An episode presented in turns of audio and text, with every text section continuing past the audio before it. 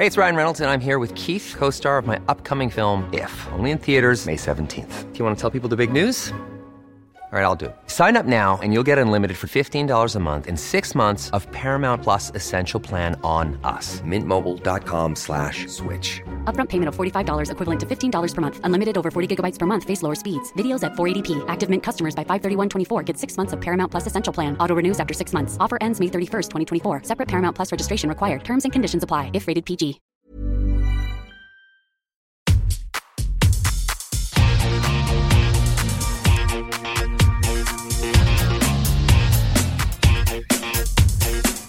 Hola, soy Cristina Mitre, periodista y autora del blog de Beauty Mail. Bienvenidos a mi podcast, donde todas las semanas charlaré con los mejores expertos de la cosmética, la nutrición, el fitness y el bienestar, para que te sientas bien y te veas mejor. Bienvenidos todos a un nuevo episodio del podcast y este ha sido un podcast de esos que no parecen muy sexy pero que en el fondo me habéis pedido muchas veces que hable de los pies. Sí, de nuestros pies, de esos grandes olvidados, de esos pies que muchas y muchos no os acordáis de ellos hasta que llega el verano y de repente hay que quitar el calcetín y sorpresa, sorpresa aparece el pie. Hombre, los corredores, como tenemos una mayor conexión con los pies, estamos un poquito pendientes. Y hoy vamos a hablar con uno de los mejores expertos del país. Tengo conmigo a Víctor Alfaro. Él es podólogo del primer equipo del Real Madrid, de la Real Federación Española de Atletismo fundador de Podoactiva. Ellos son expertos en podología deportiva y biomecánica y es eh, autor de un libro maravilloso que se titula Todo comienza por un paso y en el que he tenido la suerte además de colaborar. Ahí tenéis un texto mío, así que de verdad si queréis descubrir el universo de, de los pies, eso que tenemos ahí abajo que nunca miramos para ellos, no podéis perderos este podcast y no podéis perderos el libro de Víctor. Víctor, bienvenido al podcast de Cristina Mitre. Pues estoy encantadísimo de estar aquí contigo. Tenía muchas ganas de que vinieses eh, a hablarnos. Eh, hay una frase que sentencia tu libro y es que tú dices, la salud empieza por los pies, ¿no? Es verdad, al final los pies, como bien decías cuando presentabas, pues los tenemos un poquito abandonados porque al final están ahí como bastante abajo, casi todo el tiempo tapados y, es verdad que es lo único que nos contacta con el suelo y, que tiene una repercusión mucho más importante de lo que la gente piensa, no solo en el pie. El, pie muchas veces, mm, la verdad es que no es una estructura muy quejica, o sea, el pie tarda en quejarse, eh, pero genera problemas a veces en sitios muy lejanos al pie, eh, sobre todo en la rodilla fundamentalmente, que posiblemente es la articulación que más sufre por culpa del pie, pero después en la cadera, a nivel muscular, hay muchísima conexión del pie con, con muchos problemas. Para que os hagáis una idea, en el libro de Víctor eh, si da, da, una cifra que la verdad es que si lo piensas te, te asusta un poco. Si damos 10.000 pasos al día, que por cierto ese es el mínimo que recomienda la Organización Mundial de la Salud, si a lo largo de nuestra vida diésemos todos los días 10.000 pasos, habremos dado la vuelta al mundo cuatro veces. O sea, Así es, y eso lo hace la mayor parte de la gente sin ser consciente. O sea, si alguien le dijeras que va a dar una vuelta al mundo caminando, diría, bueno, estás loco, eh, vas a dar cuatro. Entonces, pues bueno, cuidar las ruedas no, no, está, no está de más. Dices en el libro que, que, el, que el pie es una estructura arquitectónicamente compleja. ¿Cómo es un pie? Porque lo damos por hecho, pero hay un montón de huesecitos. Pues sí, la verdad es que es una estructura muy compleja porque ya simplemente por sus piezas que tiene este puzzle, que estamos hablando de 28 huesos, 33 articulaciones y más de 100 tendones, ya nos hacemos la idea de que es una pieza pensada para el movimiento, porque solo por esas 33 articulaciones, que todas tienen su movilidad y su función, eh, nos hace pensar que, eso está pensado para moverse y que cuando deja de moverse o se mueve mal empieza a generar problemas. Entonces, un pie es nuestro mecanismo de amortiguación, es la amortiguación perfecta. Si el pie funciona bien, no necesitamos muchos complementos de amortiguación. Eh, cuando el pie empieza a funcionar mal, pues es como que a un coche eh, le está fallando la amortiguación y va a empezar a tener mucha más carga encima. Pues el pie le pasa lo mismo. Si el pie deja de amortiguar, la rodilla sufre más, la cadera sufre más porque no están pensados para amortiguar. Eh, la estructura que está pensada para amortiguar nuestro cuerpo es, el pie. Bueno, de hecho el pie es nuestro único punto de apoyo, ¿no? Así es, para la mayor parte de, gente que o bien trabajando o por el deporte o por su actividad pues casi todo el mundo está de pie o caminando y, solo contactamos eh, el, suelo con nuestros pies. Es como si habláramos del cimiento de una casa y todo el mundo tiene caso, eh, claro que un cimiento que, que esté torcido, pues seguramente el piso va a ir regular y el tejado irá regular. Pues aquí nos pasa igual. Cuando el pie apoya mal, el resto de estructura de nuestro cuerpo va a hacer compensaciones, pero esas compensaciones casi siempre tienen, tienen coste. Mm. Eh, yo he descubierto algo en tu libro que absolutamente desconocía, no sé si los escuchantes de este podcast lo sabrán, pero hay varios tipos de pie. El pie egipcio, el pie griego y el pie cuadrado. Y ahora Víctor nos va a dar la descripción de cada uno de ellos y es que estoy segura que cuando termine de dar la descripción os vais a quitar el calcetín y vais a decir, bueno, ¿yo qué soy? ¿Egipcio, griego o cuadrado? Explícanos un poco esta clasificación. Bueno, al final eh, esta clasificación se basa simplemente en la longitud del primer dedo y, de, y del segundo. Entonces, si tu segundo dedo es más largo es un pie griego, si tu segundo dedo es más corto que el primero es un pie egipcio y si son igual de largos sería un pie eh, cuadrado. En, verdad, la mayor parte de calzados están pensados para que tengamos el segundo dedo un poquito más largo que el primero. Cuando esto es al revés y tienes tu primer dedo más largo, pues a veces en según qué hormar de zapato y sobre todo en mujer, pues puedes tener más complicación de que te roce más, de que veas que, te cuesta más encontrar un zapato cómodo. Entonces, bueno, esto sería una clasificación y después es verdad que el pie, pues en función, por ejemplo, de la longitud del metatarsiano, que es eh, el hueso que está justo detrás del dedo gordo, el primer metatarsiano, pues en función de la longitud que tenga este hueso, también decimos si tienes un index plus, index minus, que quiere decir si ese metatarsiano es más corto es index minus, si es más largo es un index plus. Y dices, ¿y esto qué importancia tiene? Pues bueno, una, por ejemplo, directa, que es las posibilidades de sufrir un juanete aumentan exponencialmente en función de tu fórmula metatarsal, pues porque hace que esa zona se sobrecargue más. Entonces, bueno, el pie, la verdad es que casi todas las cosas que pasan tienen razón para pasar. Quiere decir, uno, el tema del juanete, por ejemplo, hereda un juanete. Ah, esa era una de las preguntas que te iba a hacer. Pues lo hereda con alegría, porque uno dice, pues bueno, me ha tocado, tengo los ojos como mi madre, pues bueno, pues hereda el juanete. No hemos visto ningún bebé del planeta nunca nacer con un juanete. Eh, lo que heredas es una forma de pisar, esa forma de pisar repetida miles de veces o millones te acaba generando el juanete pero nadie nace con un juanete. Quiero decir, podríamos evitarlo si evitásemos esa forma de pisar, que la podríamos corregir si lo hiciésemos a tiempo, por ejemplo, en un niño. Entonces, mm, casi todo lo que pasa en el pie tiene un motivo para que, para que pase y casi todo es prevenible si lo hacemos a tiempo. Mm, otra cosa que dices en el libro y que a veces no lo pensamos es que los pies, eh, muchas veces decimos la piel, la piel envejece, pero es que los pies también envejecen, ¿no? Y envejecen mal. Está claro, y al final, eh, sobre todo, tenemos que entender que es una estructura que ha soportado muchísima carga. Muchísima carga, estamos hablando de muchísimos cientos de toneladas de carga. Cuando una persona eh, corre 10 kilómetros y pesa 70 kilos, en ese gesto ha metido 260 toneladas en cada uno de sus pies, un día solo. Entonces, imagínate cuando esto lo eh, llevas a una persona de 70 años que ha hecho que yo he corrido cinco maratones, no quiero pues pensar las toneladas que llevo ya. Muchas toneladas de carga en tus pies. Entonces, cada una estructura a la que le has metido muchas toneladas de carga, eh, lo normal es que también pues, eh, esa carga le, genere un desgaste. Entonces, el tejido adiposo del pie, que es como una especie de, de amortiguación natural que tenemos, pues se va gastando. una persona mayor sería absolutamente normal que entendiese que habría que mejorar esa forma de pisar y que una plantilla, por ejemplo, en una persona mayor le mejoraría muchísimo la calidad de vida. En cambio, eh, se interpreta una plantilla para un niño, lo vemos muy normal, y en cambio una persona mayor eh, pues nos parece que no está indicada para ellos, cuando eh, sería muy parecido a una gafa. Es decir, casi todos somos conscientes de que los que no llevamos gafas ya vamos a acabar llevándolas, eh, pues porque nuestra vista se va a ir fatigando, pues en el pie pasaría igual. Simplemente el hecho de dar mejor soporte al arco, porque muscularmente los músculos ya no sujetan el arco y el, y el pie tiende a aplanarse más de la cuenta con la edad, o, que ese tejido adiposo ha ido disminuyendo y poniendo un plus de amortiguación puedes sustituir esa función, mejoraría mucho la calidad de vida de mucha persona mayor que sigue teniendo mucha actividad y que en cambio no piensa eh, que una plantilla sea para una persona mayor porque lo entiende para un deportista, para, para, un niño. Y otra cosa que igual no pensamos tampoco es lo mucho que tiene que ver el pie con el retorno venoso, ¿no? Con la circulación, que es una cosa que no nos lo planteamos, pero ¿cómo está interconectado? Pues eh, tenemos que entender que en verdad el, eh, bueno, nuestro sistema circulatorio, la sangre baja al pie por gravedad, baja en bajada, con lo cual no le cuesta ningún esfuerzo.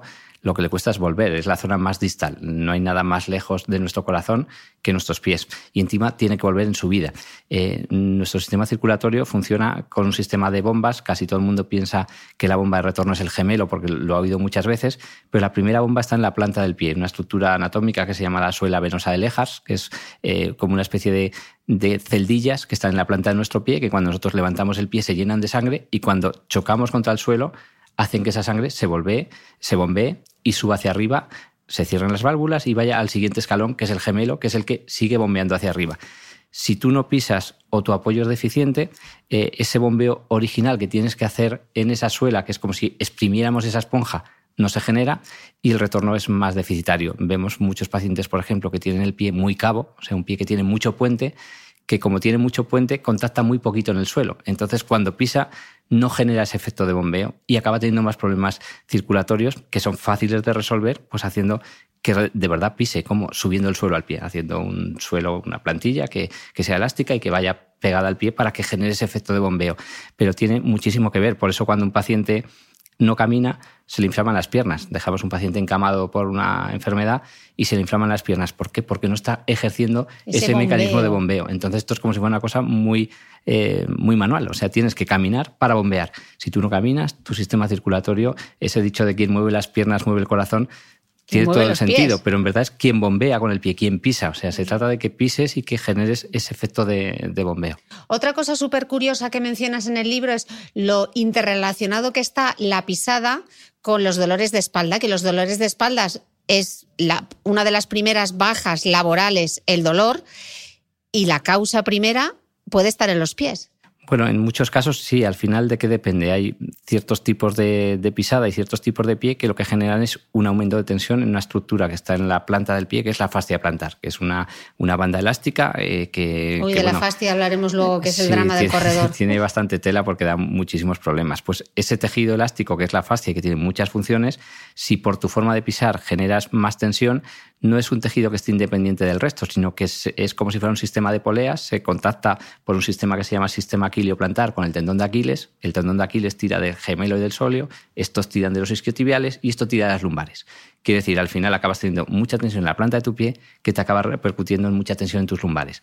Si eres capaz de quitar tensión abajo, quitas tensión arriba.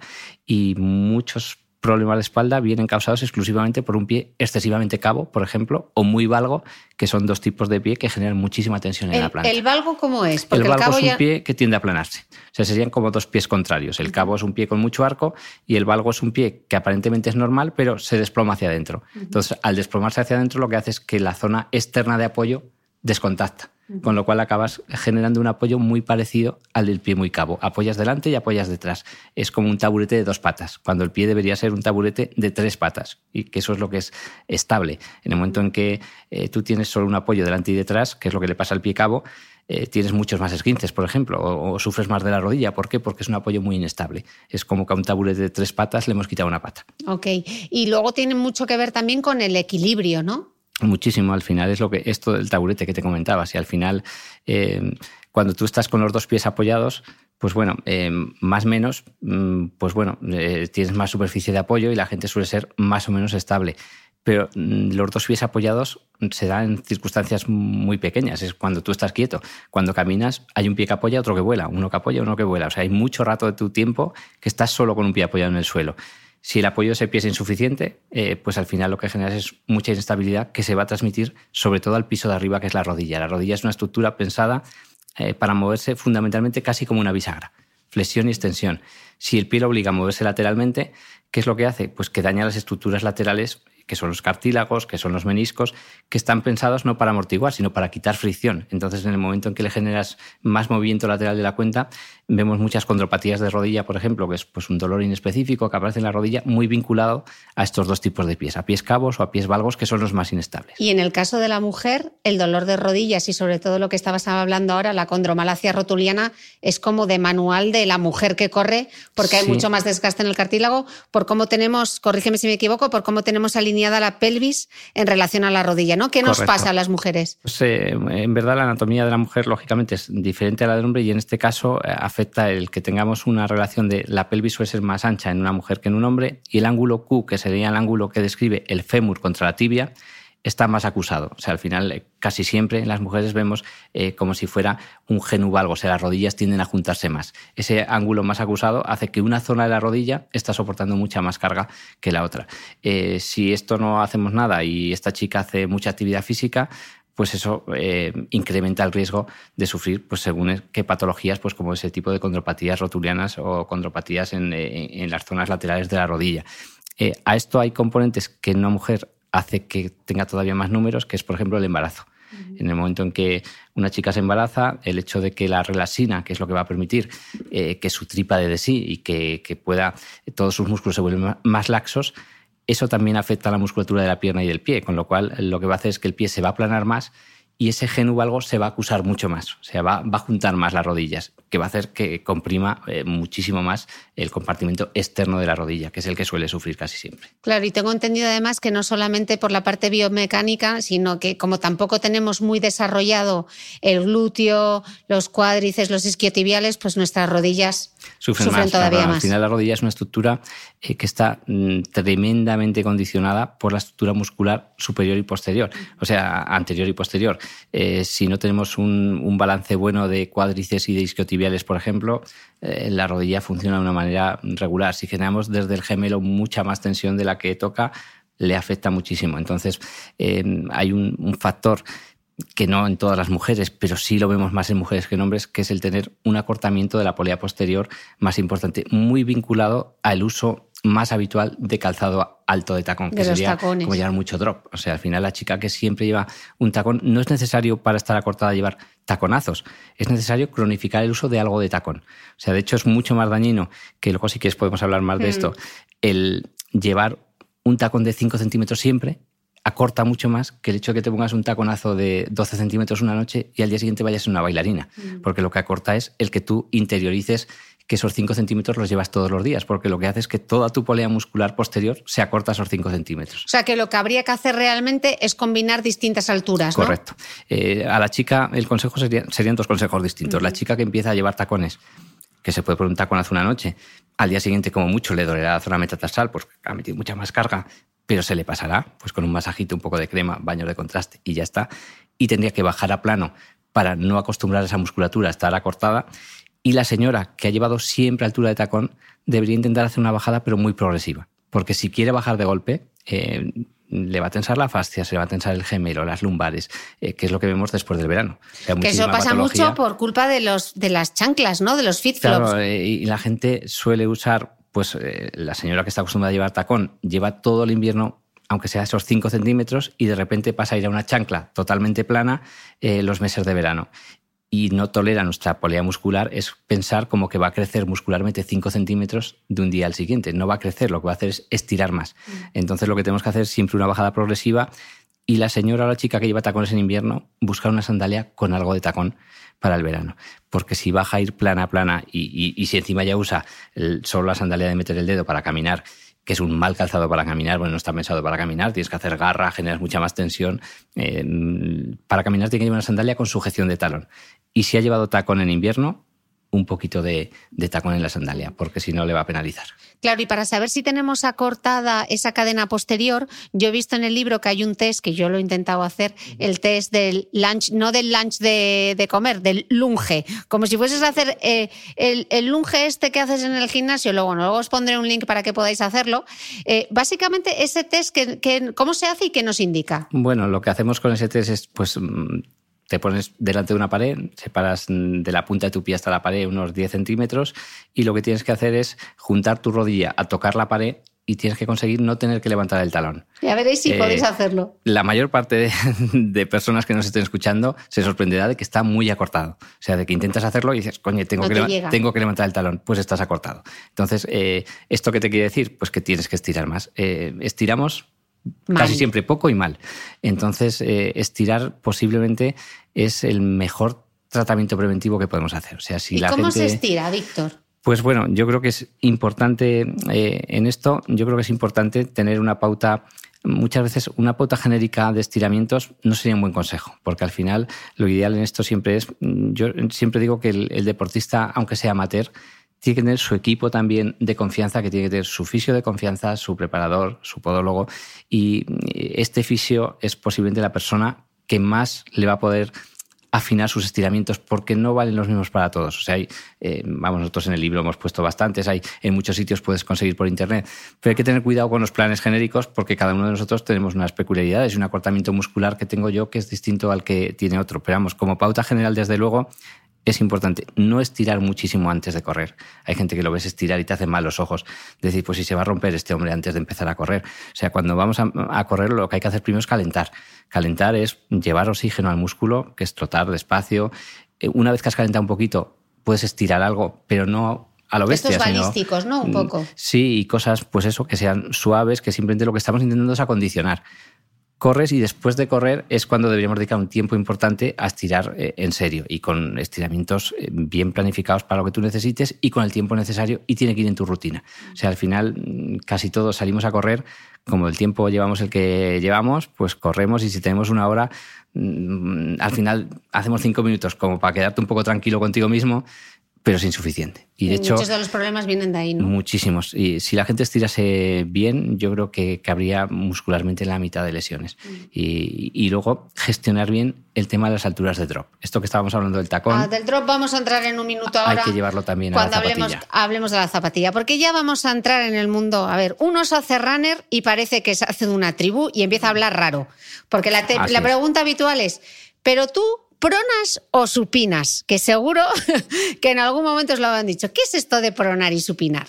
Pues eh, la verdad es que eh, son términos que se han puesto muy de moda y que ciertas campañas publicitarias han ayudado también a que se conociera más, que yo creo que es bueno, pues porque bueno, por lo menos hace que la gente reflexione sobre que la forma de pisar tendrá alguna trascendencia. Pero a la pregunta esta así fácil de ¿tú pronas o supinas? Pues mira, podrías contestar un poco según el día que te dé y no mentirías, porque el 99% de los corredores supinamos en un momento y pronamos en otro. Eh, ¿Qué quiere decir supinar? Supinar quiere decir eh, pisar por la zona externa del pie, o sea, eh, hacer que el, pie estamos apoyando más hacia la zona del quinto, del dedo pequeño. Y pronar es lo contrario, pronar es aplanar el pie, echarlo hacia el dedo gordo, hacia el primero. lo normal cuando nosotros caminamos, ya sin correr, simplemente cuando caminamos hay una serie de secuencias que llamamos los rockers de la marcha, que es primer rocker, que es contactas el suelo por la zona externa del talón, quiere decir supinamos el pie y por eso el 90% de los mortales gastamos el zapato por la zona externa. O sea, si ahora cualquiera de los oyentes que nos está oyendo coge su zapato y lo mira, verá que lo está desgastando más por la zona externa. ¿Eso es malo? No, es normal. Eh, es muy malo si lo está desgastando por la zona interna. Quiere decir que ya entra en una posición muy anómala contra el suelo que le va a generar problemas seguro. Entonces, que lo gaste ligeramente por la zona externa es lo normal. Y ese primer momento es supinando, que es el primer rocker, y el pie en ese momento se comporta como si fuera una palanca rígida, porque lo que busca es estabilidad. Entonces lo que hace es todas esas 33 articulaciones se convierten en una palanca rígida para darte esa estabilidad. A continuación, apoyas todo el pie y empiezas a pronar, que lo que quiere el pie en ese momento es asumir impacto, o sea, amortiguar. Y entonces esas 33 articulaciones empiezan a funcionar para asumir ese impacto. Y por eso tú, si te grabas en vídeo, ves que tu pie se desparrama hacia adentro. Y entonces esto se ha utilizado a veces como un argumento de venta, te filman, se ves que el pie se te va todo hacia adentro, hay que poner algo para que no caiga. Eh, pronar no es una enfermedad. Pronar no es una enfermedad, de hecho es lo que te salva la rodilla. Si tú pones un control de pronación y no lo necesitas, vas a dañar tu rodilla porque estás quitando amortiguación. Y el tercer rocker sería cuando despegamos. Y en ese momento el pie vuelve a supinar. O sea, supina cuando entra, prona a continuación y vuelve a supinar cuando despegamos del suelo, que vuelva a ser una palanca rígida, porque lo que necesita en ese momento es propulsar. Entonces el pie tiene esa magia de poderse convertir en una estructura súper móvil a pasarse una palanca súper rígida. Y eso pasa secuencialmente en cada paso que damos. Eh, si tú te quedas solo con ese primer momento, dirás, mire, usted supina mucho, se va para afuera. En el segundo momento, ah, pues ahora, resulta que se va para adentro y luego se vuelve a ir otra vez hacia afuera. Es normal, siempre que vaya en límites normales. Entonces, ¿qué es lo que tenemos que ver? Si supinas en exceso, pronas en exceso, o el paso de supinar a pronar es demasiado brusco, te generará problemas. Pero eso hay que medirlo bien, hacerlo en clínica y ver si realmente necesitas ayuda o no. El consejo para la mayor parte de corredores, una zapatilla neutra y casi vamos a acertar seguro con la mayoría. Y el pie se te va hacia adentro, es, mm, se tiene que ir. Es que tienes que pronar. Si no pronas, te vas a quedar sin rodilla. Por lo que he leído en tu libro, tú no eres muy pro defensor de las zapatillas que lleven control de pronación, aunque, eh, aunque prones. Mm, si no tienes un problema, no. Porque pronar en verdad es un gesto normal. O sea, decir, de hecho, eh, cuando tú piensas en cualquier corredor pues de los geniatas que corren tantísimo, les ves y el pie no es que prone, es que casi les pega en el suelo, pero a continuación supina tremendamente, o sea, la pronación sería como si cargaras un, arco, o sea, tú pronas, recuperas, eh, cargas energía para volverla a soltar en el momento que supinas para despegar. Si ese movimiento de resupinación funciona bien, no pasa nada porque prones, porque tú estás usando la pronación como un arma para recoger la energía del paso. Si bloqueas eso, lo que estás haciendo es, eh, primero, no dejar que el paso sea eficiente y quitarle un plus de amortiguación que tu rodilla lo va a acabar notando. Entonces, si hace falta, hace falta, pero hay muchos corredores que llevan un control de pronación que lejos de estar ayudándoles les está perjudicando. Entonces yo empezaría siempre una zapatilla neutra, vemos cómo vas, tienes problemas. Si la pronación es muy ligera, puede servir con un control de pronación de la zapatilla. Si es algo que valga la pena corregir en serio, hay que hacerlo con una plantilla personalizada. Si ponemos una plantilla personalizada con una zapatilla de control de pronación, estamos haciendo el mismo efecto que si a alguien que no ve muy bien le pones unas lentillas graduadas y encima unas gafas graduadas, con graduaciones distintas. Entonces al final la suma de graduaciones, pues verás lo que veas. En el pie nos pasa muy habitual esto, o sea que uno lleva un control de pronación en la zapatilla y luego le han hecho una plantilla por ahí, con cosas distintas, sin, sin saber qué corrección llevas en una y en la otra. No es un buen consejo. O sea, yo, si crees que la pronación la tienes que controlar, vamos a estudiarlo bien. Y si la necesitas, hay que hacer algo con precisión que controle la pronunciación la que queramos controlar y no sumar mm, correcciones que no controlemos. Hey, I'm Ryan Reynolds. At Mint Mobile, we like to do the opposite of what Big Wireless does. They charge you a lot, we charge you a little. So naturally, when they announced they'd be raising their prices due to inflation, we decided to deflate our prices due to not hating you. That's right. We're cutting the price of Mint Unlimited from $30 a month to just $15 a month. Give it a try at mintmobile.com slash switch. $45 upfront for three months plus taxes and fees. Promo rate for new customers for limited time. Unlimited more than 40 gigabytes per month. Slows. Full terms at mintmobile.com. Quality sleep is essential. That's why the Sleep Number Smart Bed is designed for your ever-evolving sleep needs. Need a bed that's firmer or softer on either side? Helps you sleep at a comfortable temperature? Sleep Number smart beds let you individualize your comfort so you sleep better together. JD Power ranks Sleep Number number 1 in customer satisfaction with mattresses purchased in-store. And now, save 50% on the Sleep Number limited edition smart bed for a limited time. For JD Power 2023 award information, visit jdpower.com/awards. Only at a Sleep Number store or sleepnumber.com. Y otro error habitual eh, es también, por lo que he leído en el libro, un exceso de amortiguación, ¿no? no, a mí las zapatillas más amortiguadas. Sí, tenemos que entender que el concepto de amortiguación es justo el que está al otro lado del espectro de la estabilidad. Entonces, la estabilidad y la amortiguación no se llevan bien. Cuanto más amortiguación, menos estabilidad. Esto lo entenderíamos fácil si alguien corre por encima de un colchón de playa vale, eso amortigua mucho, es tremendamente inestable. De hecho, usamos ese tipo de superficies para hacer propiocepción. O sea, te pones encima de una superficie inestable para que eh, trabajemos la propiocepción, tu tobillo mejore, pero si permanentemente estuvieras andando encima de un colchón de playa, te lesionarías porque es tremendamente inestable. Eh, si le damos muchísima amortiguación a la zapatilla, estamos metiendo un plus de inestabilidad que nos penalizará. Entonces hay que buscar el equilibrio entre la estabilidad y la amortiguación. Necesitamos cierta amortiguación, sobre todo si corres en asfalto, pero hay que buscar el equilibrio entre cuánto pesas, qué amortiguación tienes y qué estabilidad necesitas para que eso no te penalice. ¿Y cuál es la diferencia entre un estudio de la pisada y un estudio biomecánico? Bueno, al final, yo creo que en esto, eh, pues como el running ha crecido a la velocidad que ha crecido, pues también lógicamente todo el negocio que genera eh, el mundillo también ha crecido. Entonces, yo creo que lo, fundamental es diferenciar si una cosa es un estudio que te puede hacer una tienda de zapatillas para aconsejarte una zapatilla y, te lo está haciendo un dependiente de tienda que sabe un montón de zapatillas, posiblemente muchísimo más que yo, y, seguramente te va a aconsejar bien, pero para aconsejarte una zapatilla.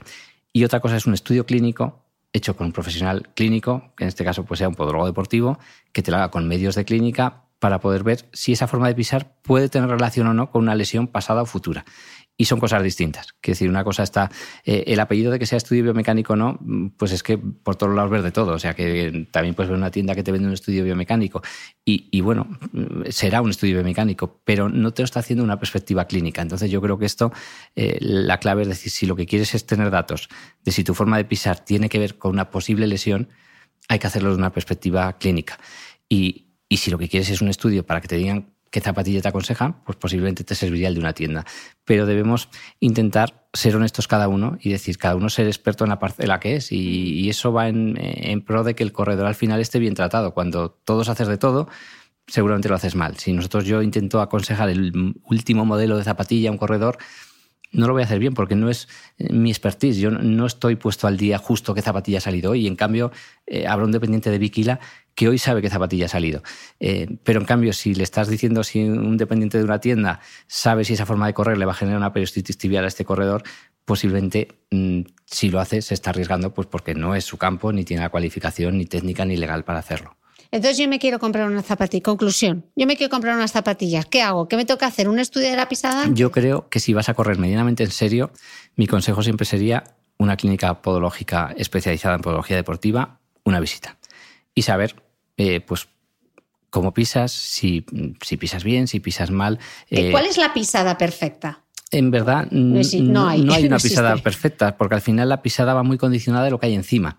Que decir, hay, gente que aparentemente puede parecer que pisa muy mal y está perfectamente compensado y no genera ningún problema. Y todos tenemos en la cabeza futbolistas seguro que le ven correr y dicen, con esa pinta y no se lesiona nunca, porque está perfectamente compensado. Hay gente que a lo mejor aparentemente su pisada es normal, luego cuando lo analizas ves que, eh, que pasan cosas que le van a generar esas lesiones. ¿Y, esto que dicen de talonar es un horror?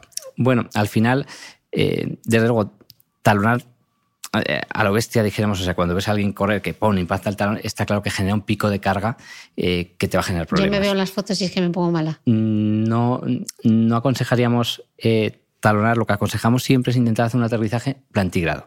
Eh, está muy de moda y oyes muchas veces, no hay que correr de antepié. Correr de antepié, que sería solo apoyar la zona metatarsal, pues hay unos... Con lo de delante. Sí, claro, pues esto si ves correr a Chema Martínez, nuestro amigo, él corre así pero él es Chema Martínez. Quiere decir, lleva toda su vida corriendo de una técnica perfecta, muscularmente está perfecto y, él puede permitirse hacer eso. Eh, si yo intento hacer eso, eh, me voy a lesionar. ¿Por qué? Porque muscularmente yo no estoy preparado para hacer eso. Entonces, en un corredor normal, lo que le intentamos enseñar es decir, aterriza plantígradamente, o sea, no metas el taconazo delante, aterriza prácticamente como si fueras a meter todo el pie a la vez y despegas.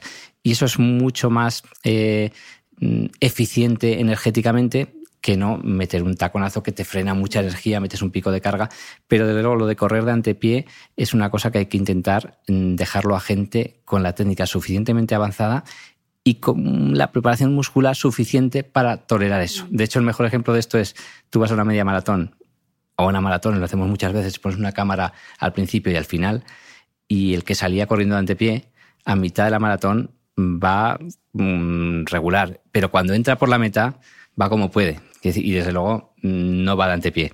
¿Por qué? Porque muscularmente no le queda ya eh, energía para hacer eso. Entonces no nos volvamos locos tampoco eh, con la técnica. Yo creo que la técnica al final en un corredor aficionado. Lo hablas tú en el libro, ¿no? Que a veces decimos la importancia de la técnica de carrera y ninguno hacemos técnica de carrera, pero he visto en tu libro unos ejercicios como súper básicos de cosas que se pueden hacer. Sí, sí, Cuéntalo un poco. En verdad, eh, la técnica que no se le. Correr es un deporte a casi ningún eh, oyente se le, ocurriría, se le, ocurriría, decir, voy a empezar a jugar a tenis. Y oye, nadie me enseña. No se le ocurriría. O, otras cosas. Casi todo el mundo necesita a alguien que te enseñe algo. Y correr, como tú echas un pie y otro y otro, ya estás corriendo, y pues ya corro. Corres, pero corres mal. Eh, quiero decir que yo creo que mm, un preparador físico no es un, eh, una profesión que esté pues, para hacer bonito en los equipos de élite. No, no, es que tiene una función fundamental. Entonces tú te coges un entrenador que te enseña ciertas pautas de técnica de correr de carrera y pasas a correr mejor. Otra cosa es que no debemos obsesionarnos con el tema de la técnica, porque en un corredor aficionado lo que tiene que encontrar es su eficiencia. O sea, muchas veces tú ves a alguien que por intentar levantar las piernas mucho más y correr con una técnica mejor, no consigue nunca evolucionar o está más lesionado que otra cosa. Y en cambio, cuando corre de una manera menos bonita, pero separando menos los pies del suelo y con otro tipo de gasto energético, resulta que así no se lesiona cada uno tiene que encontrar un poco el punto de equilibrio en decir, no corremos para, eh, no vivimos de correr la mayoría. Encuentra tu punto de equilibrio que te haga estar bien. Es igual que las distancias. si tú corres 10 kilómetros y estás fenomenal, pues a lo mejor tu plan no tiene que ser correr un maratón este año.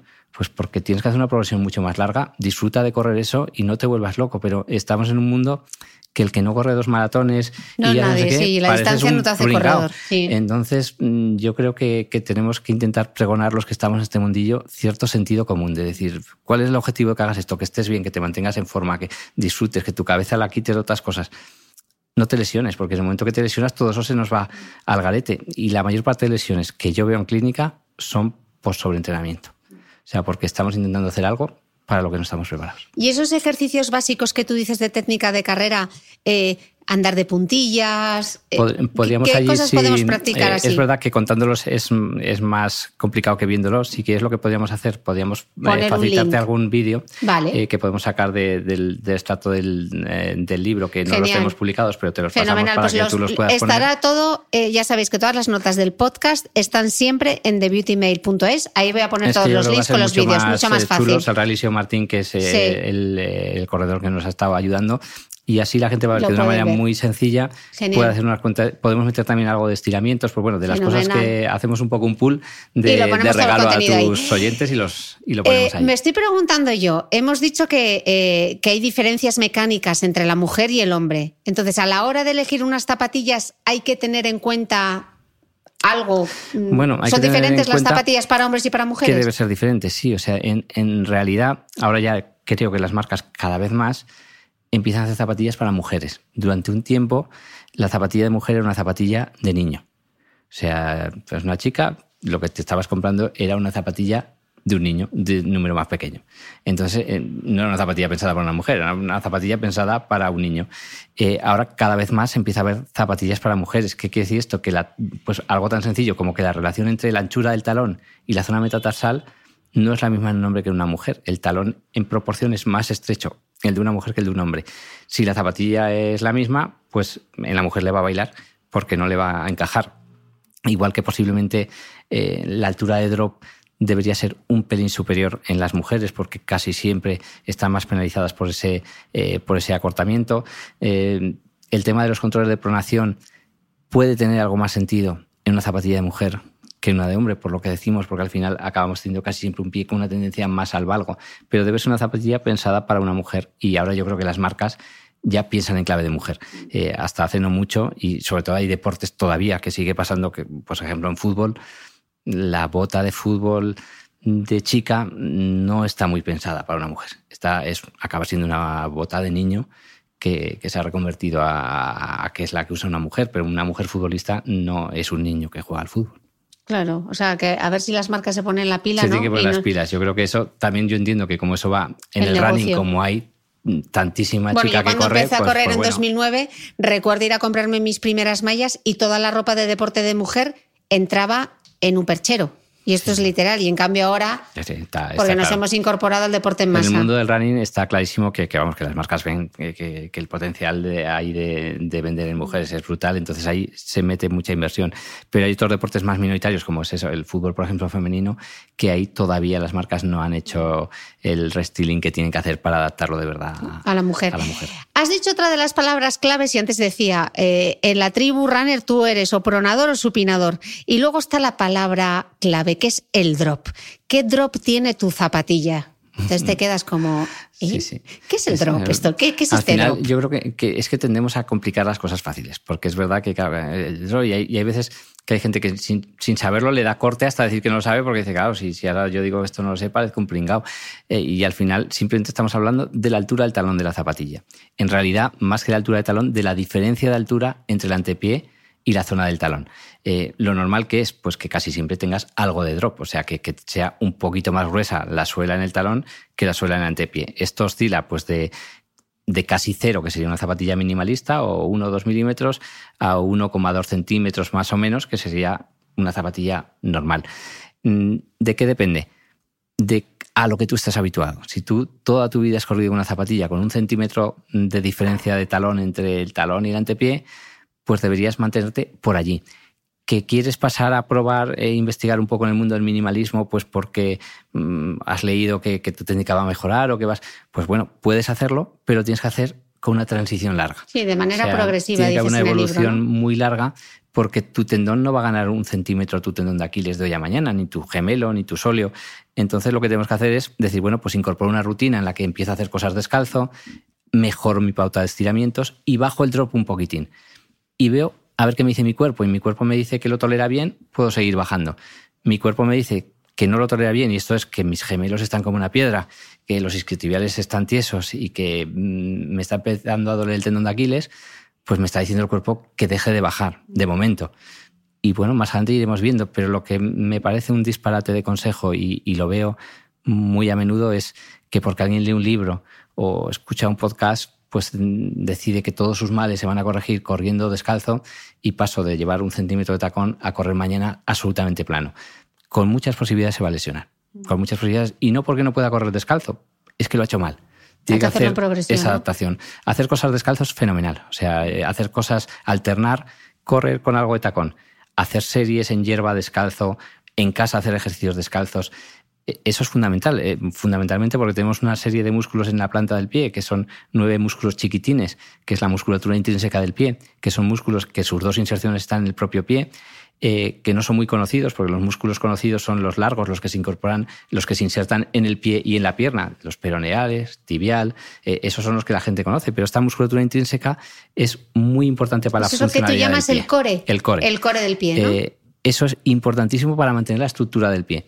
Si no hacemos cosas descalzos, esto involuciona. O sea, porque al final deja de tener sentido y, te vuelves un pie mucho menos reactivo, eh, con mm, mucha menos eh, capacidad de adaptarse a nuevas situaciones, eh, que depende del calzado para sujetarse, porque en el momento que vas descalzo pierdes mucha estabilidad. Entonces, hacer cosas descalzo y practicar cosas con tus pies es genial para todo el mundo, sea minimalista o no minimalista.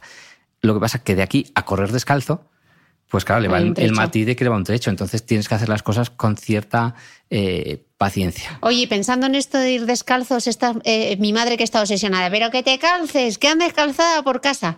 Los niños mejor que vayan descalzos, ¿no? Los niños, mira, en los primeros meses de vida, eh, un niño capta mucho más estímulos por el pie que por las manos, por ejemplo. Y no se nos ocurre tener a un bebé con guantes en casa. En cambio, los tenemos siempre con calcetines un niño en un ambiente protegido, o sea, que estás caliente en casa, eh, un bebé debería estar descalzo. Y cuando empiezan a moverse, es perfecto que hagan cosas descalzos. Tienen muchísima más percepción del mundo por los pies que por las manos en los primeros meses de vida. Incluso en el desarrollo cognitivo, ¿no? Eh, hay muchos estudios que, vinculan eso. O sea, el, que es mejor el desarrollo cognitivo si tú dejas que un niño esté descalzo. Y desde luego, a nivel físico, una vez que ya el niño empieza a ser más mayor, hacer cosas descalzo le mejora siempre. O sea, el que eh, tú dejes que un niño en casa con unos calcetines o si tienes tarima, eh, pues lo haga descalzo. Eh, que un niño esté descalzo es fenomenal. No le van a entrar todos los males por los pies. Es verdad que muchas veces, pues sobre todo las abuelas, eso, ver un niño descalzo, hay que taparle que se va a enfriar. Mm, si el ambiente es protegido, no se va a enfriar. Y desde luego, aprovechar el verano pues para que pues en césped, en, en arena de playa, en lo que sea, se hagan cosas descalzos, es fundamental el pie tiene que hacer cosas. Nosotros cuando ponemos una plantilla a, un deportista, rara vez va a ser una plantilla que lleve para todo. Eh, el consejo va a ser donde vas a meter la intensidad, donde te tengo que ayudar, que es para correr, la llevas, pero después no la lleves. O sea, el mejor complemento de una plantilla es no llevarla. Mm. Ese es el mejor complemento, hacer cosas que haga que tu pie trabaje sin plantilla, porque si no, eh, acabas volviendo el pie más vago de lo que debería. Ok. Eh, ya entramos en, la habitación de los horrores, que son las lesiones eh, habituales. Muchas de ellas no hay que ser eh, corredor para tenerla, como la fascitis plantar, que además es algo que a las mujeres nos afecta incluso más, ¿no? Sí, la ¿Qué, ¿Qué, es la fascitis? Al final, bueno, la fascitis, cuando hablamos de fascitis en general, es verdad que hay veces que hay patologías que las metemos en el cajón de la fascitis y, son otra cosa, como puede ser un tapamiento nervioso, pero la fascitis eh, como tal es un engrosamiento y una inflamación de la inserción de la fascia contra el talón. Eh, la fascia plantar es un tejido que va desde debajo de los dedos hasta el talón, como en forma de abanico, y donde se inserta en el talón, pues eh, porque está con más tensión mantenida, se inflama y duele. Y, duele que te mata. Un dolor agudo, limitante, que suele ser más agudo en el primer paso de la mañana. Cuando uno se levanta por la mañana o cuando está un rato parado y se vuelve a incorporar, le duele más. ¿Por qué pasa esto? Pues porque esa musculatura con el reposo se acorta. Entonces, como se acorta, eh, pues cuando tú vas a dar el primer paso, tira más, porque se ha quedado más corta. Cuando vas caminando se estira y puedes llegar a caminar o incluso a correr en las primeras etapas de la fascitis. Hay mucha gente que tiene una fascitis, eh, le duele por la mañana, pero consigue, va caminando, estira un poco y luego puede llegar a correr. Cada vez eh, será más intenso hasta que al final dejará de correr. Entonces tenemos que ver qué está haciendo que esa fascia se tense. ¿Qué puede hacer que la fascia se tense?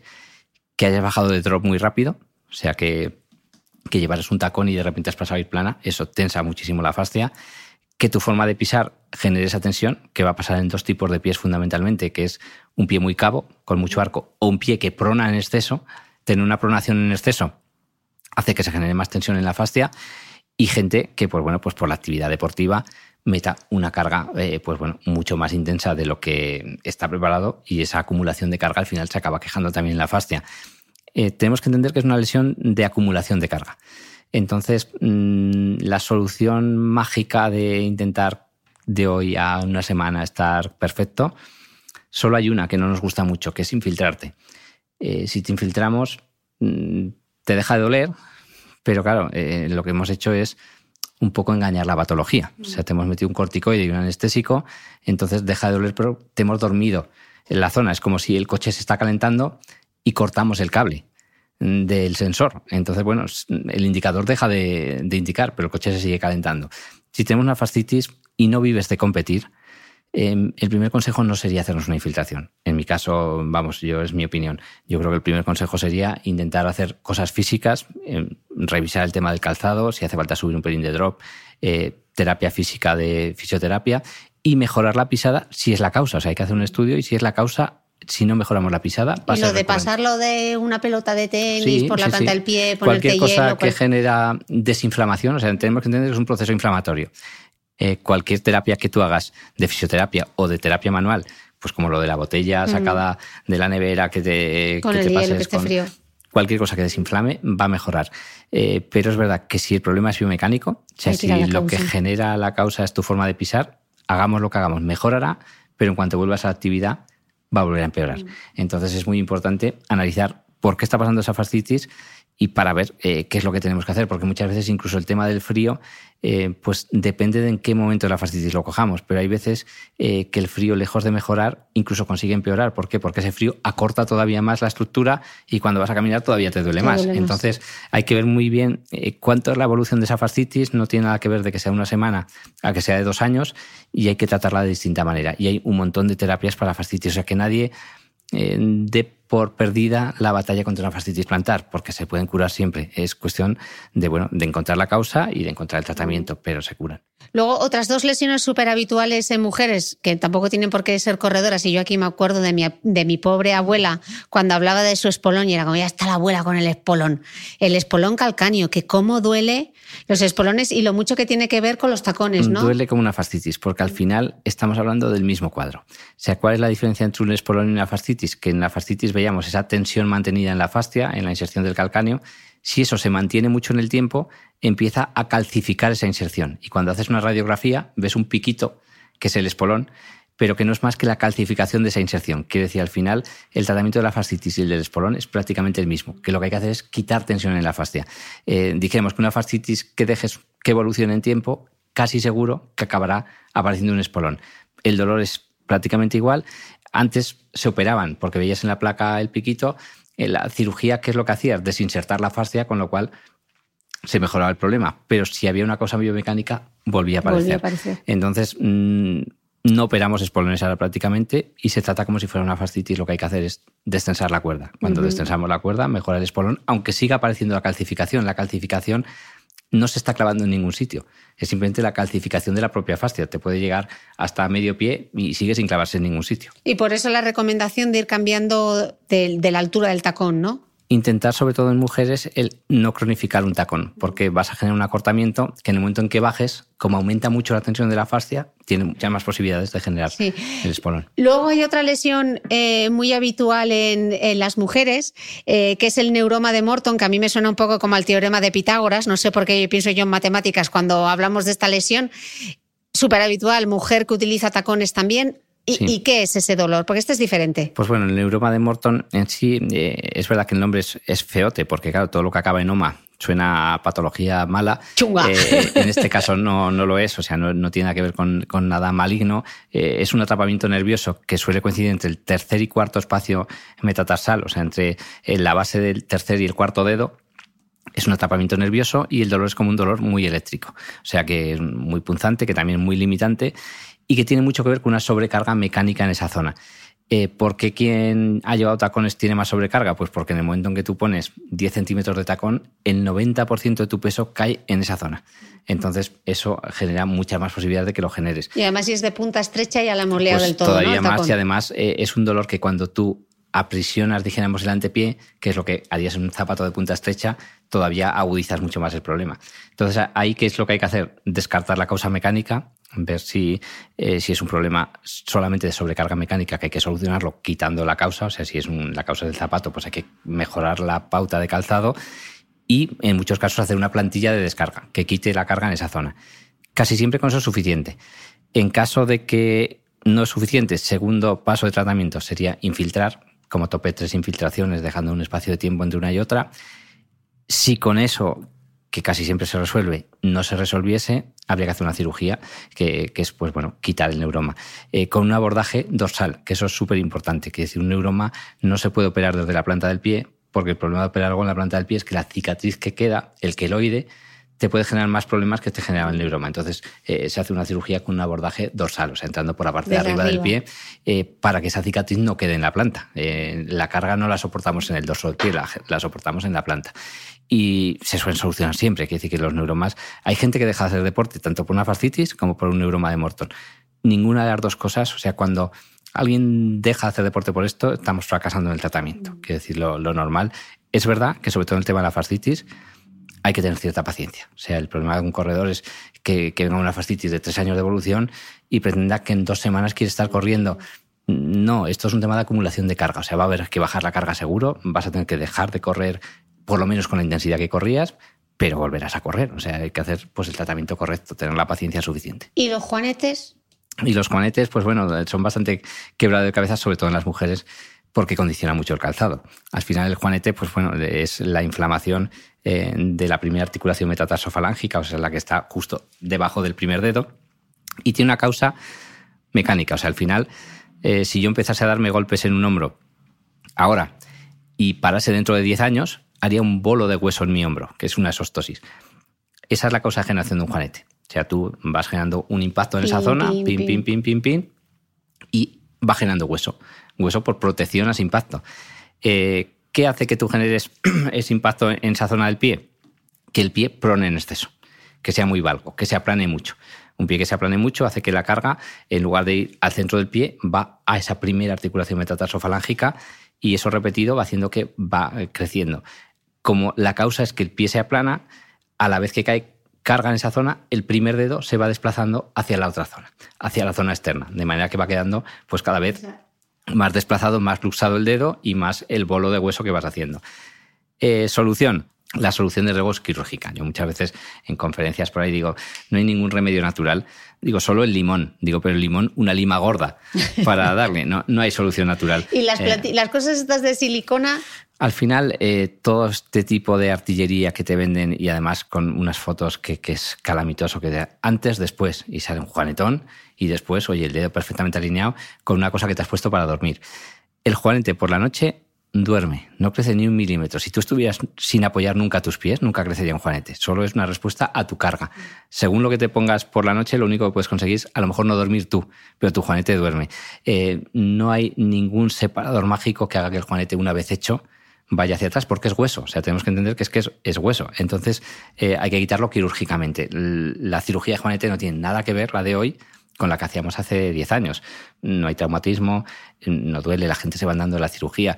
Eh, hombre, lleva su proceso posquirúrgico, pero vamos, eh, no tiene nada que ver con lo que se hacía. Pero sobre todo lo más importante de esto es entender que si la abuela tiene juanetes, la hija ha hecho, la, abuela tiene un juanetón, la hija tiene un juanete y, la nieta está haciendo un juanetillo, pues tenemos que entender que si actuamos en la nieta, posiblemente lo paramos allí. Porque es un tema biomecánico. Habrá que convencerle de que se calce bien, que un zapato de puntas le complica, pero sobre todo su forma de pisar la que le está generando eso. Entonces, no esperemos que nos haga un juanete como quien espera el autobús con naturalidad, porque eso no te ha tocado. En herencia te ha tocado pisar así. El juanete es la consecuencia de esa herencia, pero si actuamos eh, suficientemente pronto, con ejercicios, con la plantilla correcta, podemos evitar que ese juanete evolucione. Y en la chica que ya lo tiene, operarse o no de qué depende? De dos factores uno estético. O sea, decir, a ver, ¿te complica la vida estéticamente? Pues si te complica, opératelo. O sea, porque es verdad que hay, muchas chicas que es que eh, no sé quién descalzar en verano mm. en la playa porque piensa que todo el mundo está fijándose en su juanete, que posiblemente no sea así, pero eh, le acompleja o le complica la vida, pues entonces opératelo. O bien te duele y te complica tu vida, pues porque realmente tienes una molestia.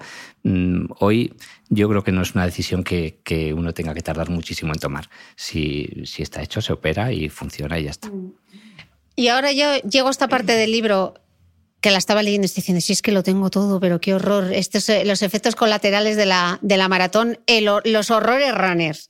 Que los horrores runner empieza por las ampollas. y después de una maratón... Eh, ¿Cómo se previenen las ampollas? Bueno, las ampollas tenemos que entender que es un problema que aparece por fricción fundamentalmente. O sea, la gente muchas veces piensa que, la ampolla es porque me va muy preta la zapatilla o, porque he corrido mucha distancia. Al final es un problema de fricción. Eh, si la zapatilla, si el pie se mueve dentro de la zapatilla y, y, ese roce es mantenido, va a generar una ampolla. ¿Qué podemos hacer para evitarlo? ¿Cómo evitamos la fricción? Eligiendo bien la talla de la zapatilla, o sea, si buscamos si la zapatilla nos aprieta mucho nos va a complicar, pero si la zapatilla nos sobra mucho también nos va a complicar, o sea, tenemos que elegir la manera de elegir la talla sería eh, si tú haces fuerza cuando te la estás probando hacia adelante todo lo que puedas, deberías poder pasar un dedo por tu talón, o si sacas la plantilla de la zapatilla y pones tu pie encima, debería sobrarte un dedo delante. Pero eh, para correr es importante que no sobre ese poquito. número, ¿no? Sí, porque eso se va a dilatar cuando tú corras. O sea, no, es que vaya a sobrar, es que se llenará. Eh, en realidad, cuando pasa la ampolla es porque algo mm, no lo hemos hecho del todo bien. Puede ser que hemos elegido mal la talla de la zapatilla, entonces el pie se mueve dentro de la zapatilla y eso genera fricción. Eh, puede ser que el calcetín no sea el correcto y te está generando la fricción a nivel fácil. si usamos vaselina, que es lo más habitual, casi siempre la gente se pone vaselina en el pie, se pone el calcetín y corre. Es posible que en una distancia larga sigamos apareciendo ampollas haciéndolo así. El consejo sería ponte vaselina, ponte el calcetín y ponte un poco de vaselina encima del calcetín en las zonas donde es posible que hagas la ampolla. Y eso evita la fricción del calcetín contra la zapatilla, que también te va a generar ampolla. Tienes otro truco en el libro que me parecía muy bueno, que es eh, si por ejemplo utilizamos eh, polvos para evitar la sudoración del pie, normalmente lo que hacemos es nos echamos el producto sobre el pie y luego ponemos el calcetín. Entonces, ¿qué pasa? Que arrastramos todo el producto, no lo llevamos en, los dedos, sino que lo llevamos hacia el talón. Entonces, Víctor lo que recomienda es coger el calcetín, meterle eh, un tubo de el tubo del papel higiénico, por ejemplo, echarle los polvos para que caigan a la punta del calcetín. Para que caigan a la punta del calcetín. Y luego tú te pones el calcetín. Y luego te pones el calcetín. De esa manera mantienes el pie seco donde te interesa, que es en la zona de, los dedos. Entonces, simplemente, posiblemente manteniendo el pie más o menos seco, bien hidratado, porque eh, un pie que esté bien hidratado es mucho más difícil que hagan pollas. Hidratar bien el pie no se hidrata antes de la carrera. Decir, si tú te pones crema y te pones a correr, eh, la mezcla de la crema y el sudor lo que va a hacer es macerar. No te va a ayudar. Lo ideal es hidratar el pie por la noche con una crema que lleve un 20% de urea, que suele ser la crema más normal para el pie y la que suele funcionar mejor. Mm, te la pones por la noche, esperas un rato antes de ir a dormir, no te pones un calcetín. Hay gente que dice, si me hidrato y me pongo un calcetín, pues bueno, pues consigues tener el calcetín mejor hidratado. Pero tu pie no, hidrata más la porque lo que hace es que la crema se va al calcetín. Entonces, por la noche se pone la crema, dejas que se absorba un poco, masajito y a dormir. Eh, si la piel está bien hidratada es mucho más difícil que hagas una ampolla. Si cuando vas a correr te pones la vaselina, te pones el calcetín, un poco de vaselina en el calcetín y la zapatilla no fricciona más de la cuenta, o sea, ni te sobra ni te falta, no deberías por qué hacer ampollas. Porque a la hora de elegir la zapatilla, eh, normalmente a la hora de correr deberíamos llevar medio número por encima de lo que llevamos habitualmente, ¿no? Lo ideal es eso, porque el pie, eh, conforme vayamos corriendo, se va a dilatar, va a aumentar de tamaño. Entonces, si la zapatilla te la pruebas y te va justa, eh, posiblemente esa zapatilla es pequeña para correr. Deberíamos, o bien cuando tú te la pruebas, haces fuerza hacia adelante y puedes pasar un dedo por el talón, o bien sacar la plantilla que lleva la zapatilla, pones tu pie encima y ves que te sobra ese dedo delante, pero tiene que sobrar ese dedo que sería pues medio número, más o menos, para que cuando el pie se dilate no te complique la vida. Otra cosa, los callos, no los callos de, de los callos asturianos, sino los callos que no salen en los pies. Hablabas en el libro que tú no eres muy fan de, de los apósitos estos carol, caroto, que no me sale a mí la palabra ahora. Los callicidas. Los callicidas. Sí, el callicida es un nada, ¿no? muy mal invento. Al final tenemos que entender que el callo es eh, queratina, piel dura, eh, que sale como respuesta a la presión. Es decir, tú metes más presión en una zona y para defenderse la piel lo que hace es hacer más piel, más piel, más piel, más piel, y eso es el callo, es la defensa. Eh, digamos que es muchas capas de piel muy dura. El callicida es un ácido suficientemente potente para que esa piel tremendamente dura la disuelva. Imagínate lo que le hace a la piel sana que es la que está alrededor, pues le hace una quemadura de segundo grado en muchos casos. Entonces, es una mala terapia usar un ácido para quitar un callo. Eh, una callosidad, lo ideal es quitarla pues, eh, con un bisturí, acudes a la consulta, cuesta 10 minutos, no duele y ya está. Y si sale muy repetidamente, lo que te está diciendo tu pie es que estás apoyando en esas zonas más de lo que deberías, con lo cual habría que estudiar los apoyos y ver cómo mejoramos eso pero los callicidas en una persona joven están mal. En una persona mayor deberían estar prohibidos, porque puede ser un paciente diabético con muy mala circulación que se ponga un callicida y eso le supone una amputación de un dedo que muy posiblemente acabe en una amputación de un pie, con una tontería como haber puesto un callicida. Entonces yo creo que es un producto que se dejará de vender sin receta eh, porque no tiene ninguna razón de ser. Eh, es altamente peligroso en una persona eh, que tenga un poco de mala circulación o cualquier problema que no vea bien y se lo está poniendo en la piel sana. Yo nunca aconsejaría poner un callicida en un callo, no tiene mucho sentido. Mm, y respecto a las uñas, Víctor, ¿hay alguna forma de cortarlas mejor? ¿Es mejor cortar las uñas con alicate, con corta uñas de clip, con tijera? Bueno, eh, con tijeras de las peores maneras. Es verdad, una tijera no está muy pensada para cortar las uñas. Mm, yo aconsejaría hacerlo o con un alicate de, pie, que es lo que usamos en la consulta, que es lo que al final cuando coges la marcha te resulta lo más cómodo, porque los corta uñas están más pensados para, eh, para la mano. Yo creo que el, manejo de un, de un, alicate cuando lo manejas más o menos bien es, es fácil. Y el consejo es, desde luego, no dejar grandes esquinas. Eh, las uñas empiezan a dar problemas importantes, sobre todo de clavarse cuando tú dejas mucha esquina. Si tú cortas y dejas una esquina, ¿qué es lo que pasa? Que la carne ocupa el sitio que ocupaba la uña y cuando nace la uña se clava. Pero eso es cuando se encarnan las uñas. Eso es. Entonces acabas generando una, uña encarnada que casi siempre la culpa es de haber cortado mal la uña. O sea, dejas una esquina, la piel ocupa ese espacio, la carne, y cuando nace la uña se clava. Y entonces tienes que volver a hacer la esquina. Y así sucesivamente, y cada vez se va clavando de más abajo y te complica más la vida si eso ya está hecho el problema y no hay más remedio, la solución es bastante sencilla. Hay una cirugía muy fácil que solo quitamos ese trocito de uña que dura 20 minutos, se soluciona. Pero hay que intentar dejar que la uña llegue prácticamente hasta el final del dedo, que es la función que tiene. Tiene que proteger, eh, proteger el dedo y no dejar muchas esquinas. Si dejas esquinas, tienes muchas más posibilidades de que al final eh, pues acabe clavando. A mí no me había pasado nunca, pero en la, en la maratón de Valencia terminé eh, con, un, con un hematoma eh, debajo de una de las uñas, que eso creo que se llama hematoma subungueal, ¿no? Sí, eso es bastante típico. ¿Cómo se eh, trata? A ver si lo hice bien. Pues bueno, eh, es bastante fácil que tú eso, haces un maratón, te quitas la zapatilla, pum, te ves la uña negra. eso es sangre debajo de la uña, no tiene más misterio que has hecho un hematoma de sangre debajo de la uña. Lo que hay que hacer es evacuar esa sangre. Eh, ¿Qué pasa con la sangre si no la evacuamos? Que cuando se coagule, aumenta de tamaño y cuando aumente de tamaño, te va a arrancar la uña. O sea, el hecho de perder las uñas, que la gente mm, también lo da como bastante mm, habitual. Dice, bueno, pues se me ha puesto negra, se me caerá. Si no hacemos nada, se te caerá. Porque cuando esa, eh, esa sangre se coagule, aumentará de tamaño y te hace como una falca. Va a hacer que la uña salte. Ahora bien, si cogemos esa uña antes de 48 horas y quitamos la sangre, quitar la sangre que es pues una manera muy sencilla que se agujera la uña, que no duele, la uña no siente, la uña no tiene ningún, ninguna inervación. Entonces agujeras la uña, sale la sangre y la uña no la vas a perder, recupera el color inmediatamente porque quitas la sangre de debajo y ya está. Entonces habría que drenarla, que es el mejor tratamiento para eso. Vale, si ya llegamos a mi caso, que es he perdido las uñas. Eh, pues hay que esperar a que crezcan. no nos queda otra que, intentar limpiar el lecho, el lecho bien, porque el problema de perder la uña, que no es muy importante porque la uña se genera todas las veces que haga falta, si no se ha dañado mucho la matriz, que es la fábrica de la uña, eh, el tema está en que tenemos que intentar mantener muy limpio el lecho, porque cuando tú pierdes la uña, eh, tu dedo va a empezar a, pegar contra la zapatilla donde debería haber uña. ¿Qué va a pasar? Que se va a generar una callosidad en la zona donde debería haber la uña. Esa callosidad puede hacer que cuando nazca la uña, la uña no se pegue al lecho y, y nazca más despegada. Entonces, si perdemos la uña, que entra dentro de lo habitual en un corredor, tenemos que intentar pues, ir visitando al podólogo de vez en cuando para mantener el lecho lo más limpio posible de callosidades para que esa uña vaya creciendo bien. mañana, pido, cita, porque estoy yo como para que me veas los pies ahora. Eh, una última pregunta. Bueno, tengo dos preguntas. Eh, los hongos, que suele ser también eh, problema habitual en las uñas, ¿con qué se tratan?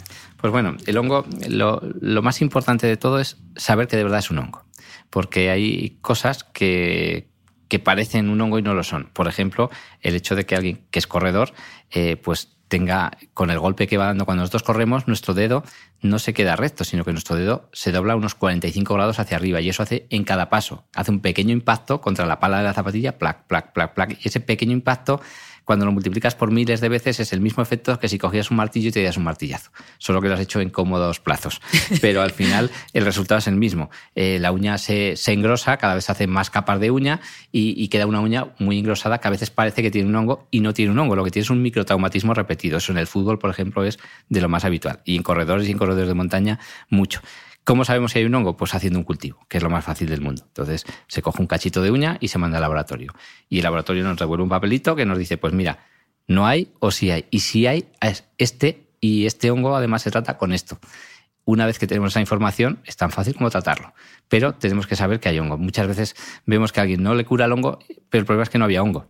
Entonces estabas intentando curar una cosa que no existía y lo que tenías era una hipertrofia de la uña por traumatismo. Entonces hay que tratarlo de otra manera.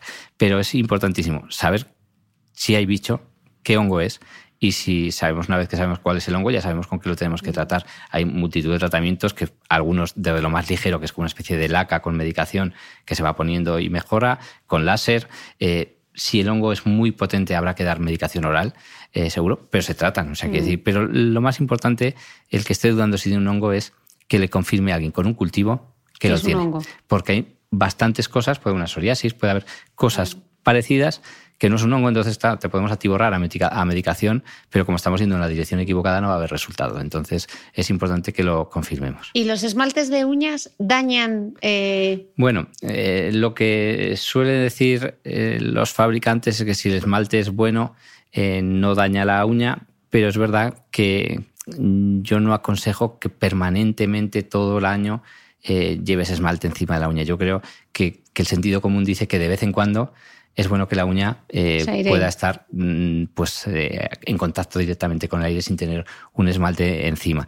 Eh, seguro que si el esmalte es bueno daña mucho menos que si es malo, pero yo creo que como consejo general no deberíamos llevar siempre esmalte encima de las, de las uñas. Una cosita, porque antes cuando hemos hablado de las, de las ampollas, yo creo que es importante el, saber la pauta una vez que ya tengas la ampolla, porque hay muchísimo corredor, claro, que llega a casa con la ampolla. la ampolla al final tenemos un acúmulo de líquido que se nos ha metido mm, debajo de la piel, que es lo que genera la propia ampolla. El tratamiento debía ser pinchar eh, esa ampolla, quitar el líquido y no quitar la piel. Nunca. Eh, cuando recortamos la piel estamos haciendo un mal tratamiento porque lo que hacemos es dejar expuesta una piel que está en carne viva, que no está hecha todavía para apoyar y que te va a complicar mucho después cuando empieces a andar. Entonces se pincha con una aguja, con una hoja de bisturí, con lo que tengamos. Se saca el líquido, betadine por encima, cualquier antiséptico para mantenerlo desinfectado y ya está. Pero la piel la dejamos. La dejamos como protector. ¿no? Solo quitamos el líquido. Va a quedar feo porque es una piel que luego se va a ir poniendo de, color cada vez más feo y que se acabará secando y cayendo. Pero que esté feo no pasa nada. Lo que nos interesa es eh, no, recortarla porque se va a quedar todo en carne viva debajo y te va a complicar mucho la vida. Y mi última pregunta, que es eh, algo que no suele pasar habitualmente. ¿Por qué se duermen los pies? Bueno, el que se duerman los pies puede haber dos, hay como dos grupos de causas. Una parte sería neurológica y, esa parte debería estudiarse pues, por el neurólogo, pues quiere decir que hay una afectación nerviosa y, esa afectación nerviosa puede ser por distintos motivos y, la tiene que ver un especialista en neurología. Y otra parte muy frecuente que es, eh, que es vascular, que, bueno, que al final pues, el tener una circulación peor también puede hacer que, se duerman los pies.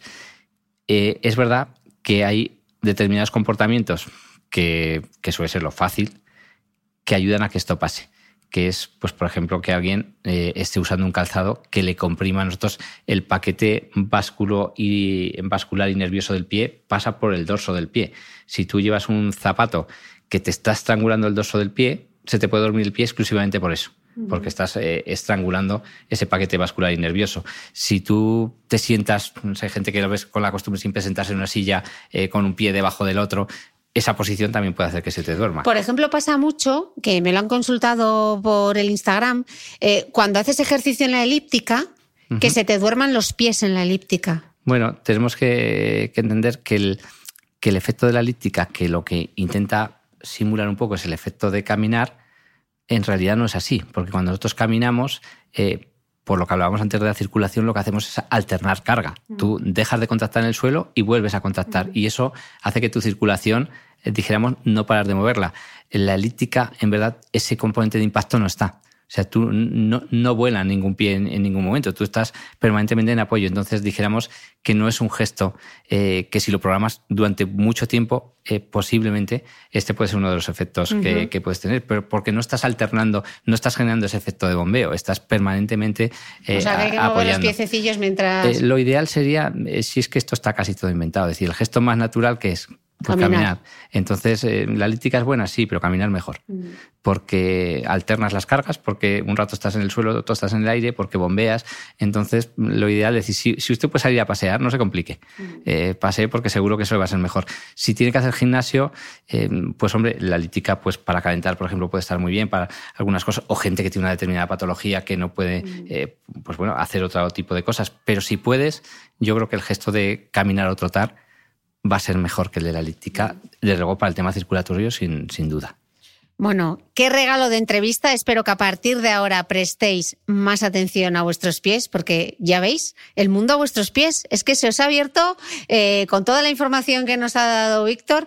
Yo creo que a partir de ahora, todas esas noches, cuando estéis viendo la televisión o leyendo vuestro libro favorito, un poquito de crema, un buen masaje ahí en la fascia, en los deditos, andar más descalzos y poneros en manos de profesionales. Pues fenomenal. Yo, por agradecerte, el que la verdad es que he estado súper a gusto, te voy a hacer llegar unos cuantos libros, ¿ale? Para que ah, pues, genial. tus pues eh, oyentes puedas hacerlo de la manera que, quieras. Y, fenomenal. pues eh, sortearemos un par de libros o los que nos dé Víctor entre los escuchantes del podcast. Os lo contaré en el, en el post del blog y a través de las redes sociales.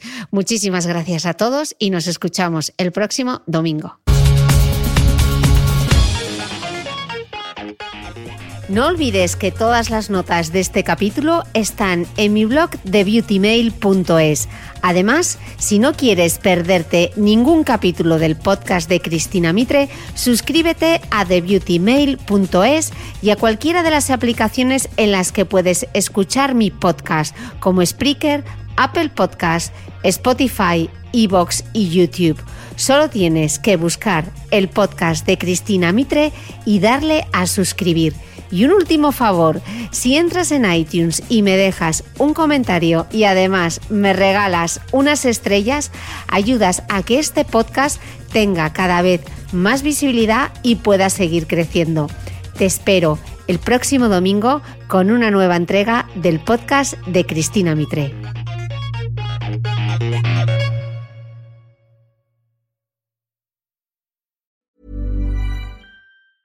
Hi, I'm Daniel, founder of Pretty Litter. Did you know cats tend to hide symptoms of sickness and pain? I learned this the hard way after losing my cat, Gingy. So I created Pretty Litter, a health monitoring litter that helps detect early signs of illness by changing colors, saving you money and potentially your cat's life. Pretty Litter is veterinarian developed, and it's the easiest way to keep tabs on your fur baby's health right at home. Go to prettylitter.com and use code ACAST for 20% off your first order and a free cat toy. Terms and conditions apply. See site for details.